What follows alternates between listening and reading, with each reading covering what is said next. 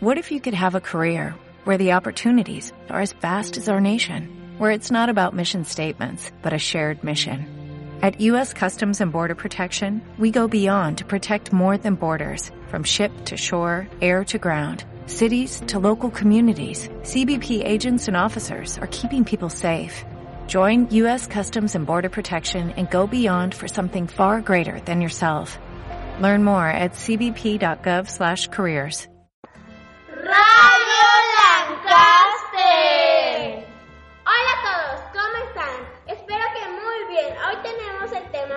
de los mexicanos, porque hoy hablaremos de la gastronomía mexicana. Pero antes les presento a mis compañeras en cabina, Kellen y Alexa. Yo soy Dulce Sharif, bienvenidos. ¿Sabías que la gastronomía mexicana es patrimonio cultural inmaterial de la humanidad? ¡No! ¿Qué quiere decir eso? No sé, no entiendo nada. Significa que nuestra comida es deliciosa y muchos platillos tradicionales incluyen tres ingredientes básicos, el chile, el maíz y el frijol. Es cierto, los platillos más tradicionales son la pancita, las quesadillas, los deliciosos tlacoyos o el pozole. Por cierto, un dato curioso del pozole es que en la antigua Tenochtitlan era consumido solo por los dioses. Era un plato privilegiado y los esclavos no podían comerlo. Igual que en todos los países tienen ingredientes especiales desde hace décadas, las recetas de México casi todas tienen como ingredientes calabaza, chile, maíz, entre otros, ya que hay muchos más. Igual que con la comida, también hay una gran diversidad de pan y de, bebidas. Ni se diga, por ejemplo, durante la conquista cambiaron muchos hábitos. Antes el chocolate se tomaba con agua y chile, chile probándolo con leche y cacao. Es cierto, aunque en algunas regiones de México siguen tomando el chocolate con agua y chile, como en Oaxaca, parece que nuestros antepasados le ponían chile a todo, igual que ahora. Quizá por ello la salsa ha sido algo muy característico del país, por eso hay tanta variedad. Sí, el chile es un condimento muy tradicional y existe gran variedad de este, por lo que tanto tiene de salsas muy ricas.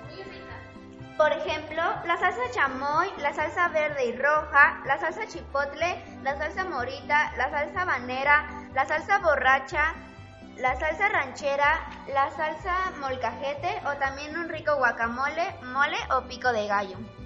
Sí, también hay salsas que no están hechas a mano y no son 100% chile natural, como la botanera, la valentina, la búfalo y la tabasco. Estas salsas,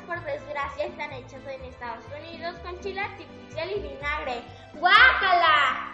De las bebidas, el más tradicional es el pulque, una bebida alcohólica de caña que aún se toma hoy en día. De hecho, el pasado 15 de septiembre también se consumieron todos estos alimentos y más, como los tradicionales buñuelos con piloncillo o el mole con frijoles y guacamole. ¿Y qué me dicen de los postres? Mmm, como el flan, el arroz con leche tradicional y la capiratada, o los dulces confitados, las alegrías y los tamarindos. Sí, también con chile. Todos endulzados con el tradicional y sano piloncillo. Como estos, existen muchos datos curiosos sobre la gastronomía mexicana. ¿Como cuáles? Ay, pues ahora se enterar. Primero, la gastronomía mexicana desde lista representativa del Patrimonio Cultural Inmaterial de la Humanidad de la UNESCO, por ser un, un modelo cultural que se comprende actividades agrarias, rituales, conocimientos prácticos y antiguos, técnicas culinarias, costumbres y modos de comportamiento comunitarios ancestrales. 2. La derrama económica que produce la gastronomía mexicana ronda los 183 millones de pesos, lo que representa el 2% del Producto Interno del país. 3. Genera 1.7 millones de puestos de trabajo de forma directa y 3.8 millones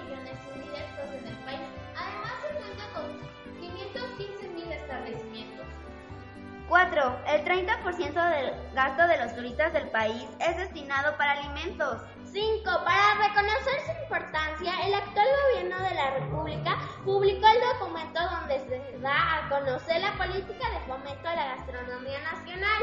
6. Antes de la conquista española, la dieta de las costumbres prehispánicas mexicanas se basaba en los platillos elaborados con, con maíz, frijol, chile, nopales, tomate, diversas eh, aves como pavo o guajolote y hierbas además de insectos y condimentos mexicanos, algo que hoy en día no ha cambiado mucho. 7. Hay tres restaurantes mexicanos dentro de la lista de los 50 mejores del mundo. Pujol 16, Vico 37 y Quintonil 33, todos ubicados en la capital del país. 8. Puerto Vallarta después de la Ciudad de México, el destino que cuenta con la mayor del país. Cada año se lleva a cabo el Festival Gourmet Internacional a donde acuden chefs de todo el mundo. 9. La gastronomía de México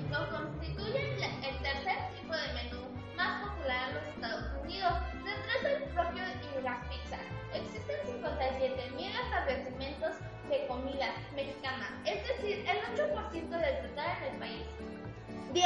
Existen 18 rutas gastronómicas para dar a conocer a turistas nacionales e internacionales platillos y bebidas tradicionales de México, mismas que abarcan 155 destinos, 31 pueblos mágicos, 9 ciudades patrimonio de la humanidad, 14 sitios naturales y culturales, 25 etnias, más de 1500 platillos y bebidas típicas de todo el país. Y bueno, esto ha sido todo por el día de hoy. Esperamos hayan aprendido algo y se hayan divertido. Nos vemos en la próxima grabación. ¡Adiós, orgullosos mexicanos! ¡Bye! De golosos y dragones están hechos los panteones.